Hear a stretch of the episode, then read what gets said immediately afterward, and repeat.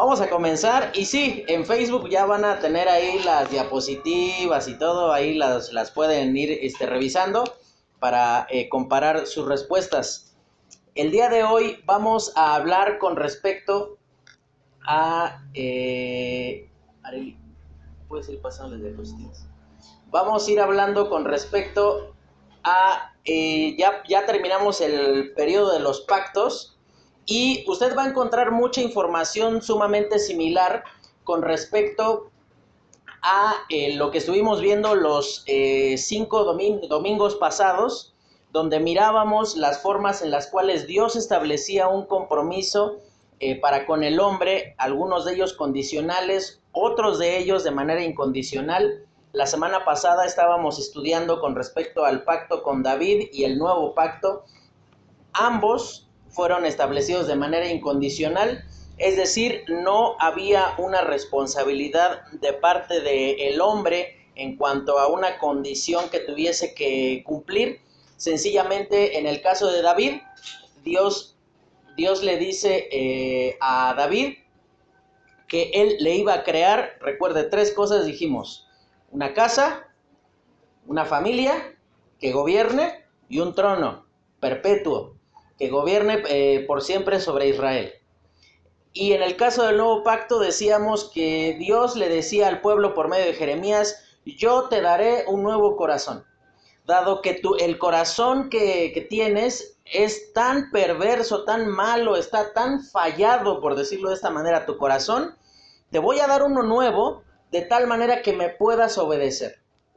Y estudiábamos allí que en el libro de Jeremías decía, después de aquellos días, eh, dice, estableceré mi pacto con mi pueblo, ¿no? Y dice, y pondré en ellos un nuevo corazón y escribiré mi ley en su mente. Pero ahí mencionaba una cosa, para que me obedezcan.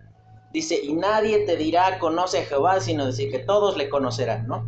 Y damos gracias a Dios porque actualmente usted y yo podemos ser beneficiarios de ese pacto. Ese pacto que Dios morando dentro nuestro nos instruye o nos conduce al conocimiento de Él. Eh, y ahí en su material dice el principio para recordar en primer lugar. Dice, las primeras dos dispensaciones nos muestran la invariable condición humana en estado de necesidad permanente permanente de Dios y sus principios. Dios desea mayormente santidad y devoción en nuestra vida que diversos esfuerzos personales que cualquiera aún alguien que no conoce a Dios podría realizar. Y sí quisiera enfatizar la última parte que menciona allí. Aún alguien que no conoce a Dios podría realizar lo que menciona allí, diversos esfuerzos personales. El fracaso de la ley por parte del hombre fue ese, que ellos consideraron que en lo externo estaba el éxito, en cumplir con una serie de ordenanzas, con serie de principios que solamente apelaban a la conducta externa, pero no a la interna. Por esa razón, en, el principio para recordar, dice allí, Dios desea mayormente santidad y devoción. En cada uno de los pactos que Dios y de las dispensaciones que usted y yo vamos a estar estudiando en estas semanas, va a encontrar ese principio recurrentemente. Dios desea devoción y santidad. Se lo pongo de esta manera, hermano. Cualquiera se puede levantar el domingo antes de mediodía y venir a sentarse debajo de una lámina. Cualquiera lo puede hacer. Pero no cualquiera puede tomar una decisión de acercarse a la persona de Dios en devoción, reconociendo que necesita de Él. No cualquiera, y mucho menos puede acercarse a la persona de Dios reconociendo su profunda necesidad de los principios de la palabra de Dios en su vida para ser transformados y entonces ahí sí puede verse el resultado que solo Dios y solo su palabra pueden realizar en el corazón del hombre. Y dice ahí en el, eh, vamos a estudiar en primer lugar eh, el primer periodo. Y si usted recibió su material, en la última parte, la penúltima hoja, vienen una imagen, dos imágenes, la penúltima. Una antes dice dispensación, dice dispensación de la inocencia, ¿no? Y allí habla con respecto, si usted lo está mirando, dice ahí comienza con la creación del hombre. Y esto es lo que vamos a estar estudiando, los diversos periodos por medio de los cuales Dios estuvo eh, obrando de diferentes maneras. Y dice allí que eh, comienza con Adán y Eva, y hay justo en el medio, se ve así como un barranco, y está pues muy bien expresado por la persona que lo dibujó, porque más que colocarlo como un asunto histórico que ocurrió, presenta la, la división, la separación tan profunda que existe entre Dios y el hombre desde ese momento. Y dice allí, el pecado rompe la comunión con Dios. Desde en lugar de aquellos días en los cuales el hombre gozaba de una relación eh, con Dios eh, perfecta, donde dice, por ejemplo, en el capítulo 3 de Génesis, que Dios se paseaba por el huerto. Es decir, que en cualquier momento el hombre se podría topar con Dios y no habría inconveniente alguno. Si nosotros, hablando físicamente, nos encontráramos con la persona de Dios, caeríamos fulminados en el momento. No podríamos sostenernos en pie a causa de nuestra pecaminosidad. Y después dice ahí la maldición. Y la maldición viene eh, dirigida a tres personas. En primer lugar, habla de que la maldición eh, obra, salud, en primer lugar sobre el hombre, hablándole de que efectivamente vas a morir. Estás separado de mí a causa de lo que eh, tú y yo hemos hecho, a causa de lo que Adán y Eva, en lo que habían incurrido. Después dice la promesa, y es uno de los versículos que usted seguramente trae memorizados para el día de hoy, donde dice Génesis 3.15, ya puso cara de nervios la hermana Berta, y dice Génesis 3.15, donde dice, y pondré enemistad entre ti y la mujer, entre tu simiente y la simiente suya. Dice, esta te herirá en la cabeza y tú le herirás en el calcañar. La promesa, imagínense cuán abundante misericordia de parte de Dios. Y en cada uno de los fracasos del hombre vemos cumplido lo que Dios dice por medio del profeta Habacuc, donde él le dice, en la ira, acuérdate de la misericordia. En medio de tener todos los argumentos para destruir, fulminar, aniquilar al hombre, Dios, en medio de ese estado de ira, siempre proporciona una intervención en gracia. Y es lo que vamos a estar estudiando. Y dice ahí en primer lugar, lo tiene usted dividido en diferentes incisos. Vuelve, vuelva ahí por favor a la primera página. Y dice ahí el personaje clave. Si usted recuerda, la primera lección de este módulo estudiamos ocho aspectos fundamentales que en todas las dispensaciones van a aparecer. El primero, es un personaje clave, es decir, por medio de quien Dios revela una, una, diferente forma de tratar con la humanidad, ya sea en particular o en general. En este caso, pues no había humanidad más que Adán y Eva, y el personaje clave decimos que es Adán, ¿no? A él Dios le revela esta forma de demostrar su voluntad. Y decimos que es inocencia porque el hombre es creado sin la, existencia del pecado en su vida. Actualmente hay una postura que dice que Dios creó al hombre pecador. Si esto fuese cierto, pasaría lo siguiente. En primer lugar, Dios sería autor del pecado. En segundo lugar, Dios maliciosamente deseaba la caída del hombre, de tal modo que lo creó con los elementos para desobedecerle. Entonces, si tenemos un Dios malicioso, Dios no es bueno. Y si Dios, él mismo, hablando de sí mismo, dice que Él es bueno, pero en realidad no es bueno, entonces Dios es mentiroso. Y si Dios es mentiroso, Dios afecta lo que dice ahí en 1 de Juan, eh, capítulo 1, versículo 5, dice, Dios es luz y no hay ningunas tinieblas en Él. Si Dios fuese mentiroso, entonces Dios no sería Dios. ¿Se da cuenta algo tan a la vista de muchas personas que es intrascendente? afecta la esencia misma de la persona de Dios. Dios no creó al hombre con la capacidad de, pecar, es decir, con una naturaleza tendenciosa a elegir lo malo. Lo creó con una facultad de elegir, con la, con la libre capacidad de tomar determinaciones con respecto a lo que se presentaba delante de él. Y lo crea en ese estado de inocencia debido a que Dios deseaba que pasara de ser inocente a ser santo, teniendo la facultad de decidir qué era lo que debía elegir, el hombre tenía la obligación de elegir la voluntad de Dios.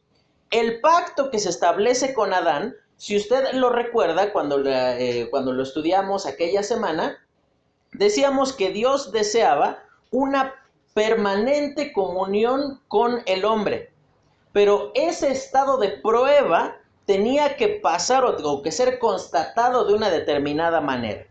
Ese periodo de prueba, ¿en dónde lo encontramos? Y pasamos al inciso B, donde dice la extensión del periodo, es decir, desde dónde podemos considerar que abarca la dispensación o este tiempo de inocencia del hombre. Lo vamos a dividir permanentemente por capítulos, aunque las divisiones no son tan exactas como tal. Vamos a decir que es Génesis del capítulo 1 al capítulo 3. Esa es la extensión del periodo.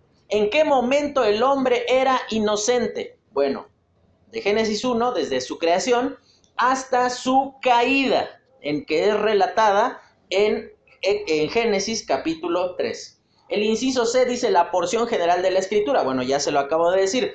Génesis 1 a Génesis 3 donde se presenta la forma en la cual usted puede estudiar esta administración de Dios para con el hombre. Después dice, la dispensación de la inocencia en el inciso D dice el estado del hombre en este periodo. Y si usted recuerda, cada que estudiábamos uno de los diferentes pactos, veíamos una obligación del hombre con respecto a una revelación en particular de Dios. Bueno, eso que estudiamos, ahora usted júntelo con lo que vamos a ver aquí. Esa obligación venía siendo resultado de lo que Dios, eh, el conocimiento que Dios tenía de las condiciones del hombre en ese punto. Y partimos de que el hombre tenía una naturaleza inocente. Es decir, como, como les decía, él no tenía conocimiento por la práctica o experimental acerca del el pecado.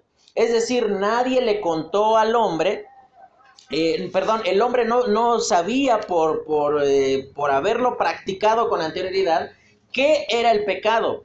Conocía lo que era el pecado por instrucción. Es decir, Dios le había dicho, el día que comieres de este árbol, ciertamente morirás.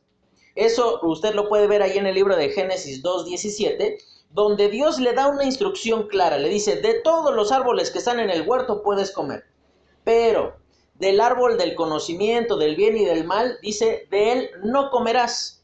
Dice, porque el día que de él comieres ciertamente morirás. Había una instrucción clara, precisa. En segundo lugar, dice, sus necesidades temporales eran suplidas gratuitamente. Es decir, no tenía la necesidad ni la obligación de trabajar. El hombre en este punto trabajaba sí porque era una instrucción de Dios, sí porque es lo correcto, porque es un deber personal trabajar, pero no porque si no trabajaba no comía, como ocurriría posteriormente saliendo del huerto. En tercer lugar, dice que sus facultades mentales eran poderosas. Si usted da, hace una eh, ahí muy ligera investigación, verá que actualmente la capacidad o utilizamos la capacidad de nuestro cerebro en, una, en un porcentaje muy bajo. Y esto es resultado de que el, la mente del hombre fue atrofiada, fue torcida a causa de la presencia del pecado. ¿Como cuántas especies de animales le gusta a usted que existan? ¿Cuántas? Yo le cuento lo que a mí me pasó cuando yo llegué al Instituto Bíblico. pues uno está en una iglesia, no sé, de mi iglesia en aquel momento eran como 70, 80 personas. Habían personas que uno así muy forzado recordaba su nombre. Yo llegué al Instituto Bíblico y eran 600 personas. Y a veces la gente llegaba y te saludaba por nombre. Tardé como 4 o 5 meses en recordar algunos nombres. Y yo creo que llegué a recordar, no sé, el 20% de los que estábamos allí. ¿Se imagina la capacidad mental que tenía Adán cuando dice allí en la palabra de Dios, en el capítulo 2 de Génesis, que Dios le dio la instrucción de ponerle nombre a todos los animales? Para recordar, nada más para recordar el nombre, para, imagínense que después de 6.000 animales, aparecía uno y le decía, tú también vas a ser jirafa. No, porque ya se llamaba así otro animal. Eso nos habla de que la capacidad mental del hombre era impresionante. Él no tenía que andar sufriendo con ser alguien olvidadizo, él no sufría de tener este ahí ciertas cosas así muy vagas en sus recuerdos, sino que lo recordaba perfectamente. Así que el día que se le olviden las llaves adentro de su casa, hermano, es a causa del pecado. Porque él es lo que afecta a nuestra mente, que no tenemos una unas capacidades como las de Adán. Hubo un hombre perfecto en cuanto a sus condiciones. Y podemos decir que esta persona era Adán. Hubo otro hombre perfecto en cuanto a sus pasos y esa persona fue Jesucristo. Dice eh, la siguiente, dice, tenía una ayuda idónea. Después de que termina de colocarle nombre allí a todos los animales, dice que Dios hizo que cayera un sueño profundo sobre Adán. Y dice que entonces ahí Dios tomó una de sus costillas y crea a la mujer eh, y la coloca junto con él. Y ahí es Dios instituyendo la familia. La familia no es resultado de la profunda soledad en la cual el hombre se sentía y él buscó una solución. La familia no es resultado de que el hombre ideó una manera de convivencia. La familia es la primer institución creada por Dios. Y fíjense qué eh, alentador esto es para nuestra vida. Las primeras promesas que aparecen en la palabra de Dios son referidas a la familia son referidas al regocijo que Dios encuentra en que un hombre y una mujer, porque es la única institución reconocida por Dios llamada familia, un hombre y una mujer, no dos hombres, no dos mujeres, no dos hombres que se sienten mujeres, no dos mujeres que se sienten hombres, un hombre y una mujer. Esa es la institución creada por Dios por más que este mundo nos empuje, nos quiera convencer de que actualmente todo se vale, de ninguna manera esto tiene un sustento bíblico. Después dice, fue advertido con respecto a la desobediencia eh, en la cual él eh, debía evitar. Y dice ahí en el, eh, como decíamos, en el libro de Génesis capítulo 2, Dios le da una instrucción. Le dice, tienes, vamos a poner un número, tienes 400 árboles de diferentes frutos y puedes comer el que tú quieras. Solamente te pido una cosa. Ese que está allí, no lo, no lo comas. No tiene necesidad. Y uno podría decir, ¿qué necesidad había de, que, de probar justo ese árbol? y usted haga la prueba con un niño, desde el momento en el que uno le dice, no hagas esto, desde ese momento es como si hubiera recibido una, invitación hecha por el, por el este, emisario del rey, tocando trompetas, diciendo, te rogamos por favor que tengas a bien hacer esto. En lugar de entenderlo como una prohibición, lo entienden como una invitación. Ahora, considera lo que dice, lo, que dice ahí la palabra de Dios. Le dice, de todos los árboles del huerto podrás comer. Y esto nos habla de cuán vasta, cuán suficiente, cuán abundante es la voluntad y el plan de Dios para nuestra vida. Eh, estando antes ahí eh, en Palabra de Vida, comúnmente teníamos que, bueno, yo tenía que viajar hacia Guadalajara y eh, pues obviamente uno trata de abaratar el costo lo más que se pueda y justo hay un, un lugar, una forma de llegar desde Bernal hasta Guadalajara sin pagar una sola caseta. Una sola, o sea, no pagas una sola. Entonces, pero tienes que irte por... No están malas condiciones la carretera, pero pues sí es este... No es para cardíacos esa carreterita, ¿no? Porque son unas curvas que... O sea, este... Das vueltas y vueltas y estás así pasando al ladito de un barranco que ves allá casas de este tamaño así allá al fondo. O sea, tú dices, me llego a caer aquí, o sea, despierto en la vida eterna, o sea, no, no, no, no, no hay forma de sobrevivir de esto. Pero me ahorré las casetas. Y uno no, y uno veía, había, este, hay un lugar, este, que tienen un, hay una empresa que produce leche por ahí, una muy grande, muy grande. Sello Rojo se llama la, la empresa esta de leche. Y tenían unos campos así muy grandes, y tenían a las vacas allí. Y uno las veía sacando la cabeza ahí por el alambrado y la carretera pasaba a esta distancia del alambrado, o sea, nada. Y uno tenía que andar cuidándose también de las vacas porque pues, la vaca no le interesa que tú estés pasando. O sea, ella dice, yo quiero el pasto que está aquí, este chiquitito, feo, seco, este es el que quiero. Allá atrás tenía unos pastizales, pero chulos, un pasto así grande, rico, hasta a mí se me antojaba casi casi. Y, y uno decía, esta vaca es tonta, ¿no? Porque no sabe el riesgo en el que se está colocando al sacar la cabeza por aquí. Y uno veía, por ejemplo, habían veces que pasaban camiones y pues a veces golpeaban a la vaca en la cabeza y pues la vaca quedaba ahí tendida entre el alambrado y uno decía, qué pérdida, perder una vaca por un poquitito de, pasto seco y feo. Mire, creo que nosotros somos muchas veces como las vacas. Entendiendo la voluntad de Dios, y no me refiero al peso, hermano, no, no, sino alta vacota que soy, ¿no? Yo en este momento. Somos como las vacas en el sentido de que tenemos, tenemos, la, tenemos la voluntad de Dios a nuestras espaldas, basta, suficiente, abundante, satisfactoria, pero deseamos el pasto pequeño que está afuera.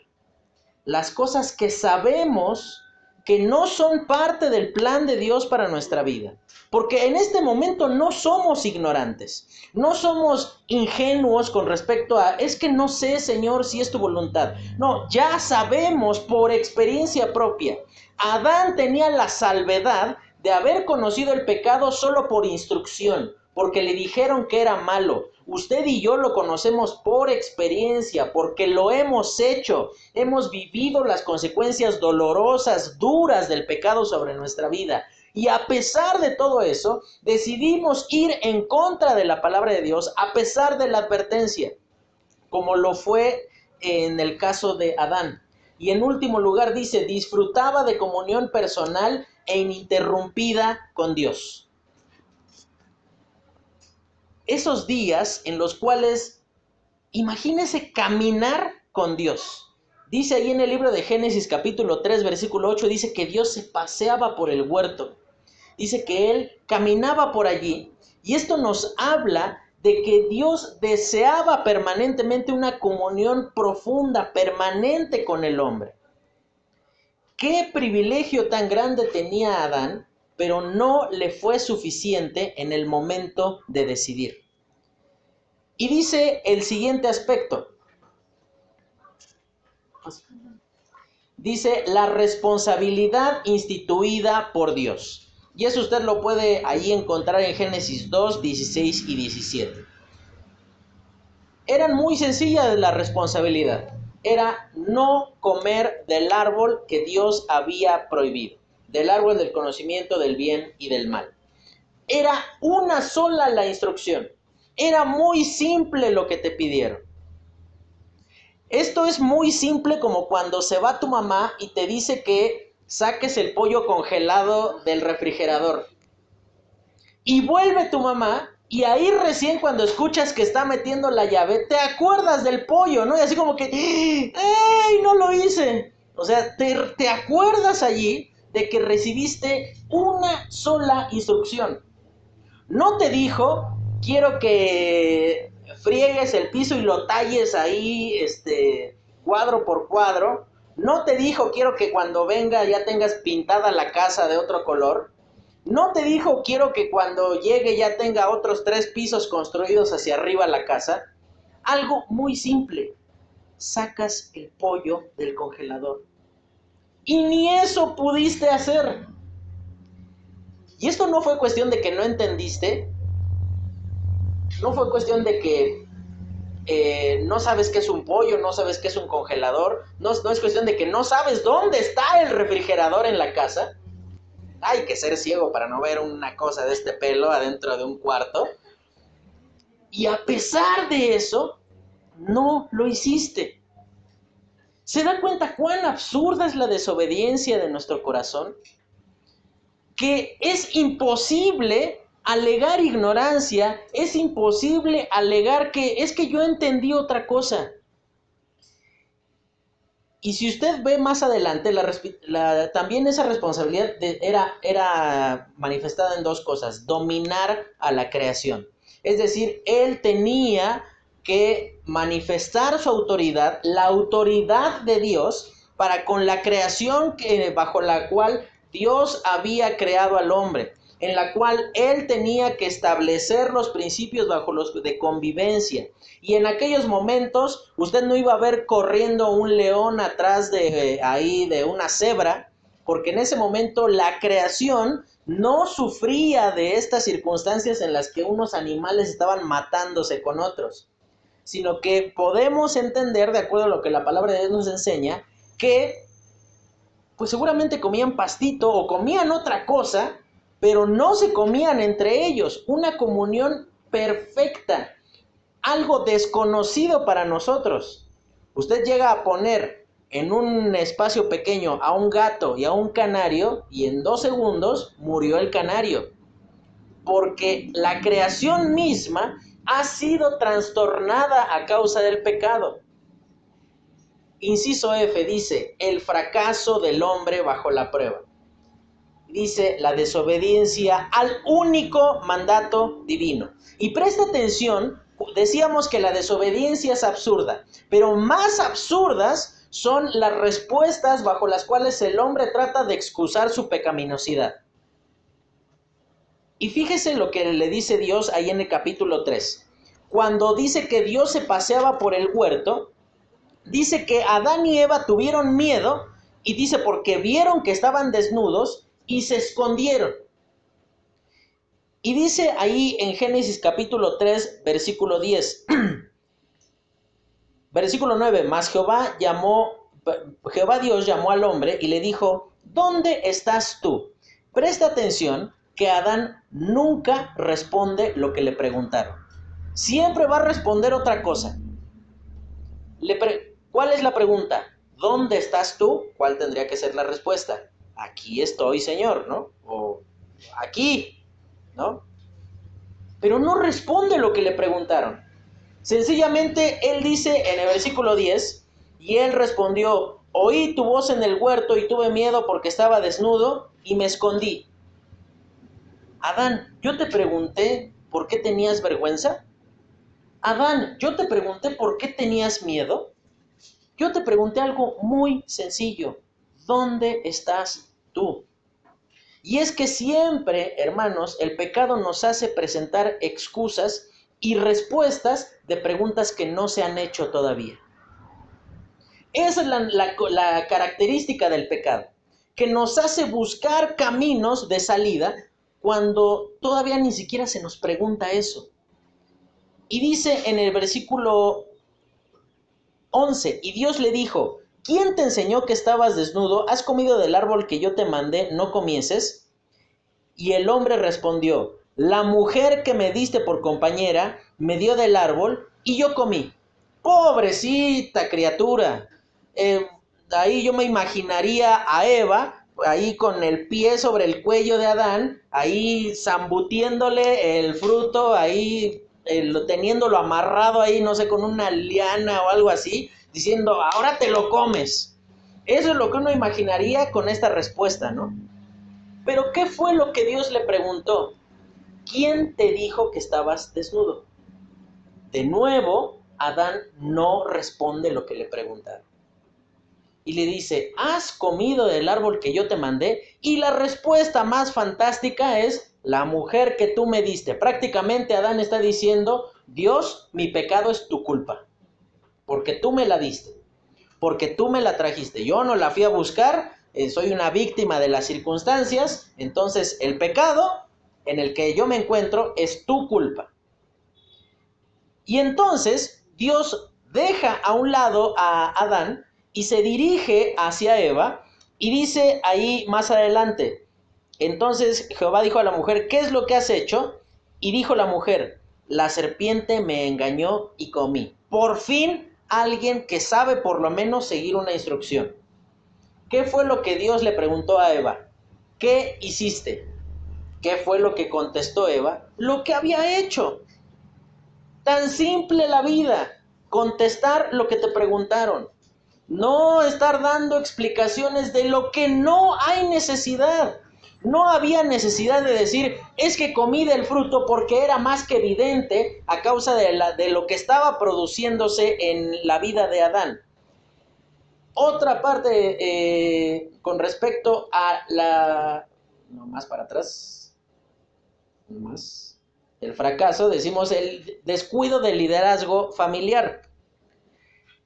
Dentro de una de las condenas que Dios levanta contra Adán es la siguiente. Le dice, por cuanto atendiste a la voz de tu mujer. Y esto no significa que el plano, el diseño de familia que Dios tiene en mente es de un macho golpeador que no sabe, que no tiene la capacidad de recibir consejo. Sino esa palabra escuchaste habla de que Adán se subordinó a la voz de su mujer. La responsabilidad de quién era? De Adán por más que Eva hubiera sido la primera que comió del fruto, la responsabilidad había sido colocada sobre Adán. Y hermano, vivimos continuamente fracasando familiarmente porque dejamos de atender el orden que Dios estableció para la familia. Un descuido del liderazgo donde la respuesta más cómoda para nosotros como hombres es decir, pues tú fíjate a ver cómo queda mejor. Tú decide, tú este, toma las decisiones y yo nada más vengo, te doy ahí lo del gasto y se acabó mi problema. Es una forma a través de la cual seguimos fracasando a causa de desatender la responsabilidad como hombres, y me estoy dirigiendo precisamente a los hombres que descuidan su responsabilidad en cuanto a su familia. Hermano, no venga cinco años después a quejarse de que es que mis hijos no me respetan si usted en este momento no está colocándolos bajo su autoridad, guiándolos en el temor al Señor. No pida devoción de sus hijos en el futuro si usted en el presente no está modelando piedad ante ellos. Y ese es el fracaso en el cual incurrió Adán, que él dejó que Eva decidiera, que ella vea lo que hace, y ahí están las consecuencias. Y en último lugar dice, atendiendo al ofrecimiento satánico. Es decir, que, que sencillamente a Adán no tuvieron que ofrecerle nada, sencillamente llegó Eva y le dijo, a ver, cómete esto. Y Adán habrá dicho, pues me lo echo. Me lo como, no pasa nada. Muchas personas dicen que Adán no sabía de qué árbol era ese fruto. ¿Usted cree que no va a saber? siendo el único prohibido y lo tenía pero clarísimo cuál era el árbol prohibido, que no iba a saber que justo era el árbol del conocimiento del bien y del mal. Además, Pablo en 1 de Timoteo capítulo 2 dice que Eva fue engañada, pero Adán cometió transgresión. Es decir, si alguien es responsable del fracaso humano, es Adán, no Eva. Así que hermano, si su familia está andando mal, no es culpa de su esposa. No es culpa de que es que a mis hijos les es difícil obedecer. Hermano, es su responsabilidad. Porque Dios le ha colocado a usted, no a su esposa, mucho menos a sus hijos, como cabeza de la familia. Pasamos a la siguiente y dice el juicio resultante. Y ahí lo vemos, dice el deterioro mental del hombre a causa del pecado. Es decir, que él perdió una capacidad impresionante de facultades que antes gozaba, porque dice que su, que su mentalidad fue trastornada, se embotó a causa de la condición pecaminosa. En segundo lugar dice la muerte espiritual y el desorden familiar, porque allí antes la mujer estaba sujeta a la autoridad de, de, su esposo sencillamente porque ella quería hacerlo. Ahora la, la, la forma que Dios establece, le dice a la mujer, y tu deseo ya no va a ser para ti, va a ser para tu marido. Y ahí le va a decir prácticamente, aunque se escuche muy feo, aquí no interesa si quieres, interesa que tu marido quiera. Así de simple. Aquí no interesa si a ti te parece conveniente. Con que tu esposo quiera es más que suficiente. Y yo sé que suena en palabras de este, ideología moderna, es, suena misógino, suena machista, suena como quieras, pero sobre todo suena bíblico, porque así es. Y porque es de esta manera que donde Dios establece el nuevo orden familiar a causa de la presencia del pecado. No es misógino porque podemos considerar, dado que Eva no tuvo la capacidad, porque ella también fue instruida, ella también sabía lo que no tenía que hacer. Así que Eva tampoco era tan inocente como la estamos, nos la estamos imaginando. Y en último lugar dice, la separación en la comunión con Dios. Y ahí, como veíamos en la imagen, una caída estrepitosa, dolorosa, permanente. Y esto es lo más doloroso del pecado que el pecado no da marcha atrás. Al pecado no le puede poner usted vanish, hermano, y se borra de su pasado. Al pecado usted puede tratar de taparlo, ocultarlo, ponerle un nombre distinto, más agradable al oído, pero siempre será pecado. Y siempre marcará nuestro pasado, siempre marcará nuestras decisiones y si no fuese por esta bendita promesa que tenemos de parte de Dios donde Él le dijo que Él nos iba a dar un redentor, estaríamos en un estado de dolor y de fracaso permanente. La siguiente, dice ahí la intervención de Dios en gracia. Y en primer lugar dice que Dios saca al hombre del huerto, después de que Él provee un sacrificio para cubrir la desnudez del hombre. ¿Y sabe por qué decimos esto? Porque dice después de que Él les menciona todas las cosas en las cuales ellos habrán de tener que sufrir a causa de su pecado, dice que Dios tomó pieles y los cubrió. Yo no sé, a, no ser que no haya sido eh, descubierto aún, pero no creo que haya un árbol de pieles, ¿no? No, no, no creo que uno vaya y encuentre un árbol de piel de borrego y este, pues con eso haya este, cubierto la desnudez del hombre. Evidentemente, animales inocentes tuvieron que morir en este momento. Tuvieron que dar su piel, Dios tomó su vida para cubrir el pecado del hombre. Y eso es lo más trascendental de esto la intervención de Dios en gracia, a pesar de que el hombre merecía eh, permanecer en ese estado de fracaso y peor, merecía ser destruido, a pesar de eso Dios dice, te voy a cubrir tu vergüenza. Porque el hombre seguramente, si usted se da cuenta, ¿cuál fue su solución? Se puso hojas de higuera. Pues sí, son grandes, pero pues andarías todo el tiempo acá medio parado de perfil como para que la higuera te haga el paro. Pero una solución, y estas son las soluciones humanas ante el pecado. ¿Usted cree que una hoja no se va a secar y va a dejar de, de cubrirte? Algo temporal. El hombre siempre trata de solucionar el pecado de formas temporales, echándole tierrita nada más para que no se note. Cuando Dios provee una solución permanente, algo duradero. Y pasamos a la siguiente. Pasamos a la siguiente. Y vamos ahora a ver la segunda dispensación. Y en esta ya nos vamos un poquito más rápido porque ya damos por sentadas muchas cosas que hemos estado estudiando con anterioridad. En primer lugar, entendemos que allí el personaje clave, ¿en qué condición este, quedamos? Adán es echado del huerto y dice que Dios puso querubines en, la, puerta del huerto, dice, y una espada eh, que se revolvía por todos lados.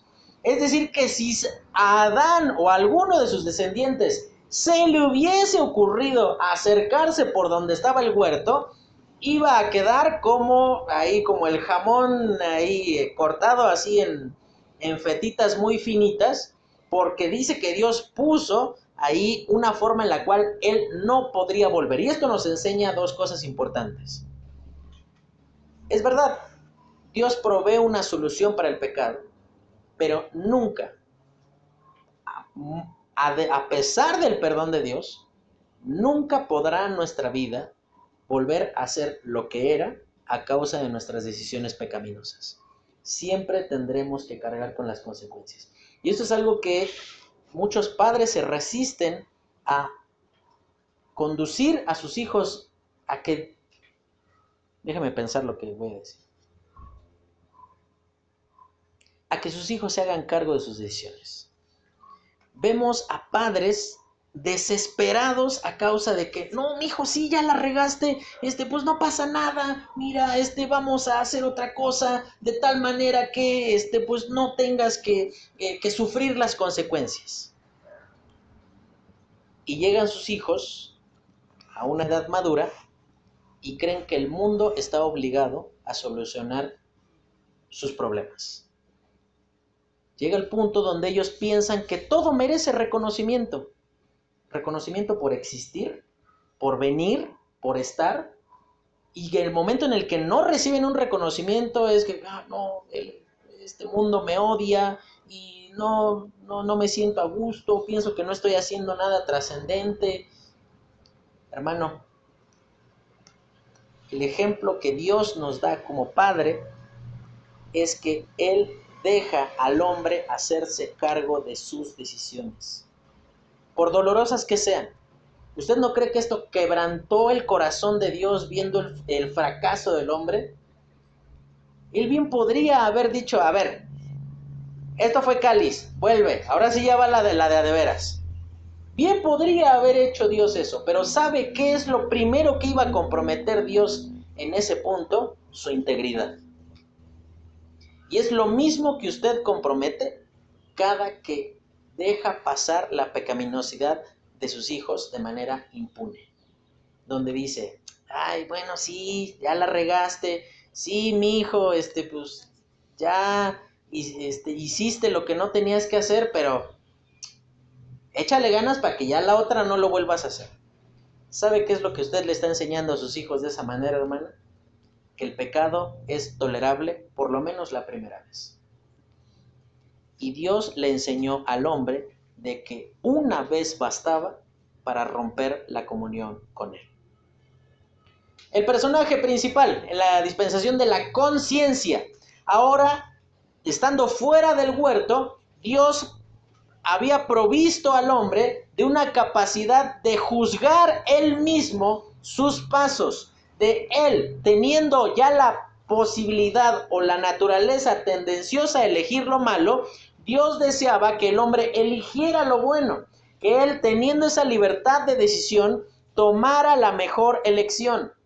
La extensión del periodo es desde la caída del hombre hasta el diluvio. desde Génesis 3, y ahí hablamos de la porción general de la escritura, de Génesis 3 hasta Génesis 8. ¿Y qué, qué personajes están involucrados de Génesis 3 a Génesis 8? Pues los últimos días de Adán, los descendientes de Adán, que es Caín, Abel, Set, toda su descendencia y Noé. Todas estas personas estaban bajo este, este periodo de dispensación, donde Dios decide una, una forma diferente de obrar con el hombre de tal manera que él pudiese por su conciencia juzgar lo que era conveniente para él. Y dice la siguiente, ahí al final vamos a ver la imagen que usted tiene ahí está atrás, y dice el estado del hombre en este periodo y lo vemos de una manera contrastante a cómo él comenzó en el huerto del Edén. En primer lugar, ya no era inocente, es decir, que él conocía por experiencia propia el pecado. En segundo lugar, es expulsado del jardín, es decir, que ya era capaz de morir físicamente, ya estaba muerto espiritualmente. Después, es el trabajo es obligatorio para subsistir. Es decir, que como decíamos anteriormente, el hombre, estando dentro del huerto, trabajaba, digámoslo simple y llanamente, porque quería. Ahorita, estando fuera del huerto, trabajaba porque si no trabajaba, no comía. Después, la mentalidad del hombre es trastornada definitivamente, de tal manera que tiene una mentalidad pervertida, buscando continuamente hacer lo malo. Eso usted lo ve en el libro de Génesis capítulo 6 versículo 5, donde dice que todo designio del corazón del hombre era de continuo para hacer el mal. Es decir, que lo único que pasaba por la mente del hombre en ese momento era de qué manera puedo pecar. Y eso usted lo puede ver comprobado en el libro de Efesios en el capítulo 4, cuando hace una descripción de nosotros estando sin Cristo, dice una frase muy importante. Cuando habla de, nuestra pecaminosidad, perdón, de nuestra pecaminosidad, dice que estábamos ávidos de pecado. Y esa palabra eh, dice ahí en el libro de Efesios capítulo 4, dice, para cometer con avidez toda clase de impurezas. Esa avidez significa algo así como pecar con apuro. Como si dijeras, tengo que pecar, tengo que pecar, pecar, pecar, pecar, pecar, pecar. O sea, quiero muchas cosas, pero sobre todas ellas es pecar. Tengo ganas de pecar. De, no, no, no, si tiene que ver con algo bueno, no me interesa. Lo que interesa es hacerlo mal. Después dice ahí, el trabajo pasó de ser placentero a una fuente de dolor. Y esto eh, lo vemos cuando dice en el libro de Génesis, en el capítulo 3, donde Dios, dentro de las maldiciones que establece por medio de su juicio, es donde Dios le, le dice a Adán que la tierra, a partir de ese momento, dice, espinos y cardos te producirá. ¿Alguna vez usted se ha espinado la mano con una plantita de estas que uno dice, ¿esto por qué sale aquí? Y uno va y lo quita y tres días después otra vez está allí. Y va y lo quita y le quita toda la tierra de alrededor como para que no salga, como lo que tenemos acá. Y cada que tenemos este, faena de limpieza aquí en la iglesia, alguien se tiene que subir acá y cortar lo que nadie plantó. Lo que se ve feo. Y el trabajo, en lugar de ser placentero, termina siendo causa de dolor. Porque a poco usted llega de trabajar a las 10 de la noche, hermano, a su casa, llega bien contento? No, le duele, pero hasta el apellido, casi, casi, de tan cansado que llega. Y, en lugar de ser algo placentero, y usted puede disfrutar mucho su trabajo, pero por placentero que sea, llega un punto donde se convierte en algo doloroso en algo que cansa, algo desagradable, porque seguramente cuando empieza a sonar el despertador a las 6 de la mañana, usted no desea cosas buenas contra su celular, Por eso usted lo pone lejos, para que no termine estrellado contra la pared del pobre teléfono. El trabajo termina siendo doloroso. Después, la separación de los descendientes de Adán en, civilizaciones no devotas. Y ahí menciona en el libro de Génesis 4 que los descendientes de Caín, después de que él mató a su hermano Abel, construyeron ciudades y establecieron allí eh, lugares de habitación humana, pero tenían una característica, no temían a Dios. Y en último lugar, el, la condición generalizada de pecado en toda la humanidad. En esa condición vamos a encontrar al hombre en esta dispensación. Un hombre fracasado, un hombre caído, un hombre que teniendo las posibilidades de elegir entre lo bueno y lo malo, vemos nuevamente que elige lo malo. Y dice la siguiente diapositiva, la responsabilidad instituida por Dios. ¿Cuál es esa responsabilidad? ¿Qué es lo que Dios esperaba del hombre en este periodo donde por medio de su conciencia tenía que juzgar su proceder? Levi, te pregunto algo. ¿Dónde está la conciencia? Se supone que intervienen eh, partes del cerebro, Ajá. como la, de la toma de decisiones hipotálamo, algunas partes del cerebro.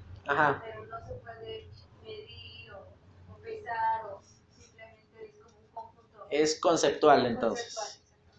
Ahora, en algo intangible, algo moldeable, porque no tiene la misma eh, capacidad o la misma, por decirlo de esta forma, sangre fría, por ejemplo, Levi, que el Chapo Guzmán, ¿no? Mm, No va a tener la misma capacidad de, de jalar el gatillo coches que uno de los sicarios de los Zetas, ¿no? O sea, seguramente en algún momento como que uno titubearía bastante si es que se quedaría parado permanentemente a causa de- del hecho de ver que hay cosas que uno dice, no, o sea, eso, puedo hacer otras cosas, pero justo eso no. Vemos como el hombre fracasó en su conciencia. La responsabilidad, por, este, en segundo lugar, es el testimonio favorable que le transmitía su conciencia sabiendo que estaba eligiendo lo apropiado. En el momento en el cual el hombre elige lo que debe de hacer, en ese momento él percibe que está haciendo lo correcto delante de Dios, o por lo correcto de acuerdo a lo que se espera que él haga. ¿Cuál es el fracaso del hombre?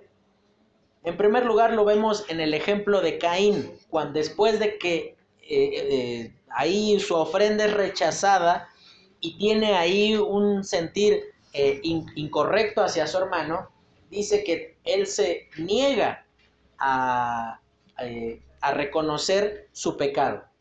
Cuando dice en el versículo 7 del capítulo 4 de Génesis, donde Dios le pregunta, ¿dónde está tu hermano? Dios le estaba, buscando que este hombre se arrepintiera, que dijera, Señor, lo maté. Señor, hice lo que no tenía que hacer. Pero ¿sabe cuál es la respuesta de Caín? ¿Acaso soy guarda, de mi hermano? O sea, ¿que, que no es lo suficientemente grande, es tontito para no cuidarse solo? O sea, es incapaz de ver por sí mismo. Se da cuenta la insolencia, el fracaso del hombre, en primer lugar, es la negativa a reconocerse pecador. En lugar de decir, Señor, perdóname por matar a mi hermano Abel, él en lugar de hacer eso dice, ¿a poco yo lo tengo que andar cuidando? Así como que estábamos jugando y justo con una piedra de este tamaño y él perdió porque le cayó encima en la cabeza. O sea, y uno puede decir, en lugar de reconocer que estuvo mal lo que hiciste, sencillamente pones excusas diciendo, ¿a poco yo lo tengo que cuidar? En, un- en segundo lugar, la corrupción y la violencia abiertas que existía en este momento. Y dice ahí en el libro de Génesis, en el capítulo 6, hablando con respecto a, ese punto, dice en el versículo 11, y se corrompió la tierra delante de Dios y estaba la llena, la, estaba la tierra llena de violencia. Es decir, que era, nosotros somos un frijol a comparación de los días de Noé. O sea, dice que la tierra estaba llena, no había una sola persona eh, buena. Y en último lugar dice, se, se construyen o se generan civilizaciones sin Dios, como lo decíamos en el caso de Caín. ¿Cuál es el juicio resultante? El siguiente inciso. en primer lugar, el juicio es Dios envía el diluvio. Y dice ahí en el libro de Génesis capítulo 6, versículo 5, que a Dios, eh, versículo 6, perdón, dice que le dolió en su corazón el pecado del hombre. Dice que Dios se arrepintió de haber creado al hombre. Y lo decíamos cuando hablábamos de los pactos. No es que Dios dijera, híjole, como que me equivoqué al haber creado a estos individuos, sino que Dios dijo, les es tan difícil atender mi voz, es tan difícil, no les es suficiente con ver el fracaso de sus padres de tal manera que los hijos siguen repitiendo lo mismo. y también el fracaso, el juicio resultante, es que ahora la conciencia ya no es un parámetro útil para medir nuestros pasos. ¿Sabe por qué? Porque la, la, conciencia se puede cauterizar, se puede hacer insensible. Si usted se quita los calcetines ahorita en este momento y usted trata de picar con una aguja justo en esta parte, donde todo el tiempo está haciendo contacto el pie con el suelo, usted seguramente va a tener algún callito. No digo que va a tener patas de Tizoc, así todas, así toscas, brutas, pero seguramente algún callo ha de tener. Trate de, de picar con una aguja allí. ¿Y cuál es, cuál es la condición? No se siente. Hermano, que ya no le duela su pecado no significa que está bien. Que ya no sienta ese quebrantamiento por faltar delante del Señor no significa que Dios haya cambiado de opinión, significa sencillamente que su conciencia ya está cauterizada, que ya no es un parámetro digno de confianza. ¿Y cuál es la intervención de Dios en gracia? El siguiente dice, Dios salva por medio del arca a ocho personas, a Noé y a sus hijos. Y después dice que elige a Noé para predicar 120 años. Gracia aún antes de que el juicio se ejecute. Imagínense, tuvieron 120 años para arrepentirse. 120 años estuvieron escuchando lo siguiente.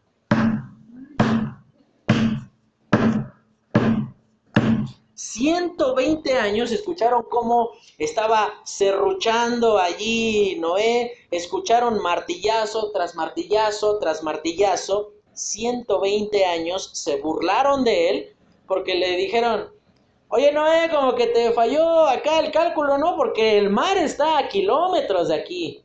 Este, ¿qué? ¿Lo vas a llevar empujando? Este, o lo vas a cargar? Ya me imagino las bromas tan ocurrentes que le habrán hecho a Noé en aquellos días. 120 años de constancia. 120 años no desalentándose porque la gente no hacía lo que debía hacer.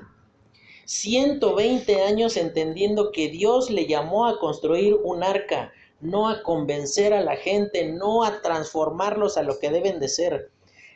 La transformación es responsabilidad de cada persona, no, no obligación nuestra. Y probablemente, hermanos, a muchos durante toda nuestra vida nos toque estar martillando nada más. Y viendo cómo la gente, en lugar de transformar sus pasos, se convierten en peores. No se preocupe, hermano, que la responsabilidad usted la está cumpliendo martillando. 120 años, vez tras vez, tras vez, tras vez, y uno decía, oye, no mates a tu vecino. Y, y al día siguiente ya veías que el vecino había muerto. Y, veía cómo el estado del hombre se había trastornado de tal manera que el hombre fracasó en este medio hasta que vino, como dice ahí en el libro de Segunda de Pedro, dice, hasta que vino el agua y se los llevó a todos. Hasta ese momento ellos dijeron, Noé, ábrenos la puerta, ¿no? ¿Y sabe por qué Dios cerró la puerta? Porque si no, Noé seguramente se las hubiera abierto.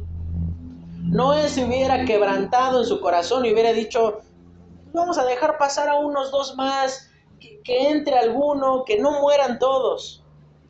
Y de esta manera, hermano, usted y yo vemos cuán severamente Dios juzga el pecado. La última imagen, que aparece hasta atrás de su, de su material, presenta justamente todo lo que acabamos de decir. Ahí usted ve la imagen del arca y a los descendientes de eh, Noé ingresando en ella, de tal modo que vemos cómo Dios intervino lleno de gracia, de misericordia en este tiempo. Terminamos en esta mañana y el versículo que usted y yo tenemos que memorizar en esta ocasión es un versículo triste. Digo triste porque dice Génesis 6:5, y vio Jehová que la maldad de los hombres era mucha en la tierra, y que todo designio de los pensamientos del corazón de ellos era de continuo solamente el mal. Y se arrepintió Jehová de haber hecho hombre en la tierra, y le dolió en su corazón. Quizás usted pueda irse en esta mañana de este lugar, hermano, tomando una sola determinación. No rompa más el corazón de Dios. Y esto no es canción de caballo dorado. No rompa el corazón de Dios. No, no piense que su pecado es poca cosa. En el momento en el que usted piense eso, recuerde que el pecado es tan grave que solo la muerte del Hijo de Dios lo pudo solucionar. De tal manera que no hay pecadillos. No es permisible nunca herir el corazón de Dios. Señor, te agradecemos por tu palabra en esta mañana, por la manera en la que tú nos instruyes. Ayúdanos, Señor, a entender tu voluntad y tus principios de tal manera que podamos cumplir con lo que tú deseas que hagamos. Te lo agradecemos, Señor, y te lo pedimos descansando en tu voluntad y en tu propósito. Te pedimos, Señor, que tú obres en nuestra vida y en nuestro corazón, de tal manera que podamos hacer un compromiso de no lastimar tu corazón con nuestro pecado. Te lo pedimos en Cristo Jesús. Amén.